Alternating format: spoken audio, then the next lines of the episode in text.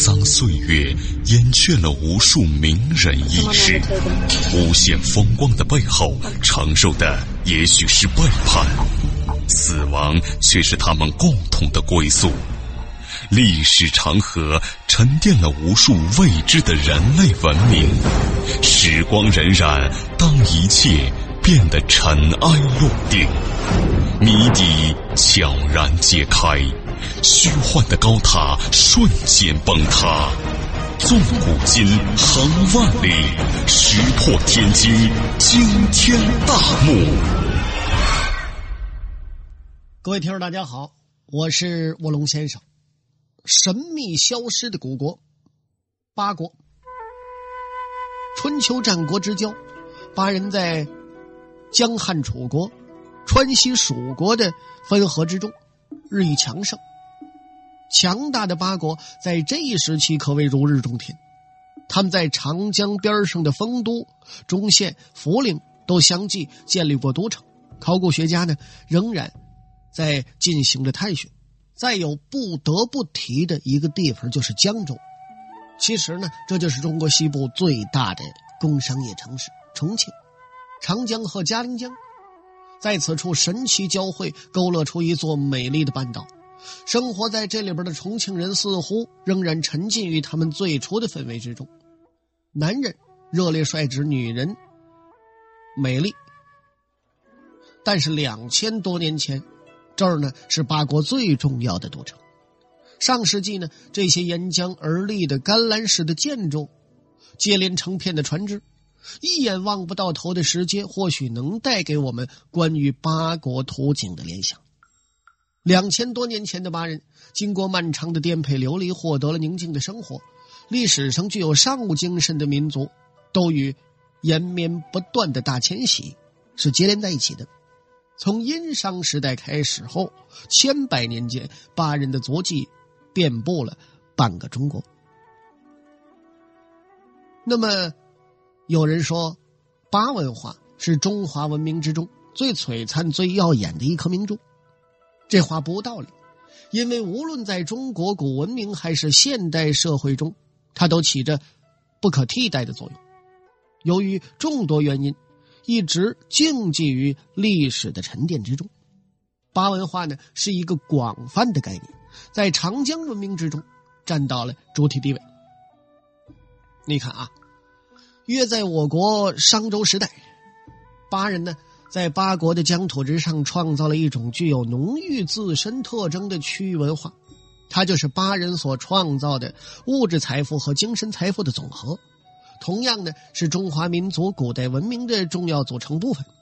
古老的巴人及其后裔的土家人，豪放剽悍，能歌善舞，在长期的历史演化过程中，以其独特的生产方式和海纳百川的精神，历经数千年的吐故纳新，创造出了绚丽多彩、个性独特的巴文化。巴人或是巴族，是我国古代西南。及中南地区的一个种族。刚才我说了，早期历史距今四千到三千年间，巴人呢是开创巴蜀文化的主力军，在中国古代历史上曾经发挥着极其重要的作用。那么，在八国的发展过程之中，巴人积累了丰富的农业生产经验，加之所居之地又环境适宜，因而物产丰饶。对此呢，《华阳国志·八志》有其详尽的记述。八国的手工业门类繁多，工艺先进，特别是青铜冶炼，又叫青铜冶铸，这一季带有强烈的民族色彩和地方特色。其产品如剑、矛、钺、鱼等，铸造精良，装饰优美，丝毫不逊色于中原诸国。那么，在巴人的墓葬之中出土的有相当数量的漆器，啊，漆盒、漆盘、漆书等等，大多呢是修红和黑两种颜色，色泽鲜明，造型优美，而且多加以装饰。另外呢，巴人主要是通过煮泉盐、煮岩盐等这些方法来获取盐，开采丹砂。那么丹砂呢，用于制作燃料。涂料和医疗用途十分广泛。重庆涪陵呢是丹砂的主要产地之一。此外，酿酒制酱也是八国远近驰名的传统的手工业。虽然历经了数千年，如今的巴蜀之地仍然是酿造业的中心区域。另外，巴人是一个临水而居的民族，他们用整木挖造一种独木舟，捕鱼捞虾赖以生存。他们死后呢，又用这种独木舟作为葬具，或仿其形另作葬具，且加盖。那么，考古学生呢，称之为船棺葬。其葬法呢，或者是将死者遗体和随葬之品一道直接装殓于船舱之内，或者呢，另备一只小棺容放尸体和陈列死者随身小物件，再将小棺放于船舱之内。较大的随葬品，比如陶罐、陶壶、陶釜（陶釜就是陶锅呀）、陶盆等等等等，则放在船舱的中空之处。巴人呢？几经转徙，从一个弱小的民族发展成为包括现在的湘鄂川陕黔五省大半地区的大国。从侧面呢，反映了巴人尚武强悍的习惯。也正是因为如此，在巴人的墓葬之中，多随葬的富有本民族特色的青铜兵器，比如戈呀、矛啊、剑呐、钺等等。因为这些东西的形制纹饰富有民族特色，迥异他国，因此呢，他们又被称为巴氏青铜器。另外，八人以乐舞见长，《华阳国志·八志》之中记载说，当周武王伐纣时，八师歌舞以灵殷人，就是什么呢？且歌且舞，鼓舞士卒冲锋陷阵的事情。故当时多有谚曰：“说武王伐纣，前歌后舞。”另外呢，《文选·宋玉对楚王问》之中有如此记载：“说客有歌于影中者，其始曰下里巴人；国中属而和者数千人。”可见巴人乐舞是深入人心。下里巴人一词呢，流传至今。还有就是巴人的发饰非常独特，具有特色。八氏青铜器上啊，经常铸有一种书有两个尖锥状发髻的人头符号，也就是后世称的锥髻。八人常见的居室呢，是一种干栏式的建筑，这种房屋呢是竹木结构，上下两层，人居住在上下层呢是底间这样既能防御南方地区的潮湿，又可避虫蛇之扰。总而言之。在八国的发展过程之中，巴人创造了丰富而又多彩、又具有鲜明民族特色和地域色彩的文化，如巴氏兵器、乐器、舟船、民居、歌舞、服饰、婚丧习俗等等等等。巴文化厚重沧桑而又绚丽多彩，融事实与浪漫于一体。在现实生活当中呢，巴人及其后裔土家人。同来自自然的社会的一切艰难险阻做着斗争，使其文化成分之中富含大量的改造自然、征服自然、反抗压迫的内容。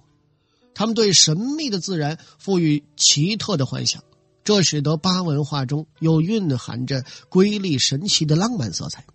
他们崇拜自然，崇拜图腾，崇拜祖先，信奉神灵，表现出天人合一的世界观。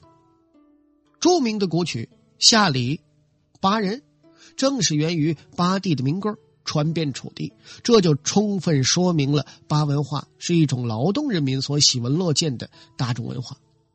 所谓大俗即大雅，巴文化往往以其大俗的表现形式，充分张扬个性，彰显艺术魅力，达到大雅之境界。再比如，源于巴渝地区的竹之歌、竹之词。描绘风土人情本身呢，也是俗文化与雅文化交融互射的这么一种文学形式。寻梦于文明之巅，探瑰宝之风华，感历史之迷离，经发掘之旷古。谜底在最后一刻被悄然打开，石破天惊，惊天大幕。八人及其后裔人长期生活在崇山峻岭的自然环境之中，交通阻塞，再加上历朝统治者对土家族实行“蛮不入境，汉不入同”这种民族机密政策。使其与外界长期的处于隔绝状态，文化传播受到阻隔，这就为形成本民族特色而稳定的文化提供了相应的历史空间。改土归流政策推行之后呢，巴文化开始大规模的与汉文化融合，逐渐由封闭走向了开放。巴文化在与外族文化交流融合的过程之中，博采众长。在继承基础之上引进融合与创新，如土家民间祭祀的舞蹈叫跳丧舞，就是源于古代巴人的踏歌舞。另外呢，在巴国的土地之上流传着许多美丽的神话传说，其中呢，巴国的盐水女神在一定程度上反映了巴国人当年的生活风貌。据传呐，盐水女神与巫山神女是相映成辉的，而且呢，巫山也在八国的边上。因此，在介绍盐水女神之前，咱们先来说说巫山神女。巫山神女呢，算得上是中国第一情人。为什么这么说呢？因为在传说之中啊，曾经有许多人和巫山神女结下了浪漫的恋情。和巫山神女有过恋情而被广为传颂的，就是楚襄王。文人宋玉曾经把这个老色鬼的那场春梦写的是绘声绘色，几乎就是一个现成的色戒呀。这就是著名的《神女赋》和《高唐赋》。宋玉说呢，说楚襄王啊，在游览巫峡美景的时候，做了一个春梦，梦见一个自称叫巫山之女的这么美女，跟他翻云覆雨。文中呢，巫山神女自称说：“妾巫山之女也，为高堂之客。闻君有高堂，愿见枕席。”什么意思啊？我听说你来了啊，咱们俩睡个觉吧。宋玉呢，用煽情的词汇描写了巫山神女。惊世无双的容貌和气质，符合神女之娇丽兮，含阴阳之窝实，被华藻之可好兮，翡翠之分矣。其相无双，其美无比，毛强张绝，不足成事。西施掩面，比之无色。什么意思啊？就是说，美女毛强和西施在巫山神女的面前都黯然失色，神女本人的姿容呢，怎么不令人遐想啊？有人呢对巫山神女进行了另一种大胆的推测，说巫山呢在春秋战国时期，尤其是春秋国时期，是巴楚征战不休的一个边境地带，用现在话说呢，就是争议的领土。后来呢？楚国强盛，军事上已经处于劣势的八国，很有可能将巫山美女献给楚王以求自保。楚襄王呢，和巫山美女一番缠绵，偶听美女讲述巫山神话，遂引发了一场春梦，也未可知。那么盐水神女呢？她的传说和巫山神女的传说在某种程度上是相似的。她的故事呢，见于《领军传说》，是现存资料中关于。八族起源的最古老的传说吧。说，领军之先，故出乌旦。根据这个记载呢，领军应该是巫山一带居住在水边名为乌旦的原始部落中的人。领军出生的时候呢，乌旦部落尚处于洞穴中居住，以渔猎为生。领军呢，成为部落首领之后，为了改变部落的落后面貌，沿今天的清江溯流而上，朝祖居之地的方向寻找便于农耕而适合部落繁衍发展的水肥土美之地。到了盐水北岸，在这儿他遇到了盐水神女，两个人一见倾心，哎，就像后来楚王和巫山女神那样，恩恩爱爱，十分缠绵。虽然呢，对盐水神女非常爱恋，但领军也时刻惦记着自己的不足，没有改变寻找乐土的志愿。因此，许多天之后，领军打算就离开这个盐水神女也就得了。盐水神女呢，舍不得让领军走，就跟他说了：“说这儿啊，土壤辽阔，可以捕鱼采盐，你何不留下来呢？我愿意和你结为夫妻，共同生活。”领军一听呢。是坚持不允。盐水神女，她一看自己也说服不了领军，晚上呢就来和领军双宿双栖，白天呢则化为飞虫，召唤所有的飞虫飞上天空，遮蔽阳光，使天地是一片昏暗。阴暗之下呢，领军辨不清方向，也没法带族人离开了。他冥思苦想，最终痛下决心，让人。将一条青绸送给了盐水神女，说：“你披上这条青绸吧，就表示你我两情相悦，我就与你同生共死，是永不分离啊。”那么盐水神女呢？她以为林军回心转意了，非常高兴，就披上了青绸。林军呢，站在山上，对着青绸就射了一箭，最后呢。将盐水神女射死在阳石之下，盐水神女死了，虫子也都飞走了，天就亮了。林军带着族人也就走出去了，抵达乐土。乌旦呢，成为巴人；领军呢，则成为巴人的王。巴人都臣服于他。在领军带领之下，巴人这个部族繁衍壮大，由巫山往长江上游发展，进而建立。东起今鄂西南，西至现在的宜宾，南至黔中，北接汉中的八国。那么，领军传说是巴人满怀对其祖先的敬仰之情传说的故事。领军的意思呢，是带领各个族人从事农耕，并获得谷丰仓满，使族人摆脱冻饿之苦，而种类兴盛的。这么一个军长，是巴人对其祖先的尊称，就像华夏族尊称教农民农耕的祖先为神农氏一样。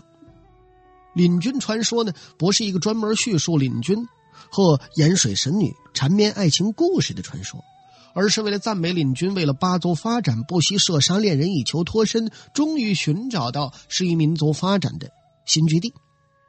可是尽管如此呢，盐水神女。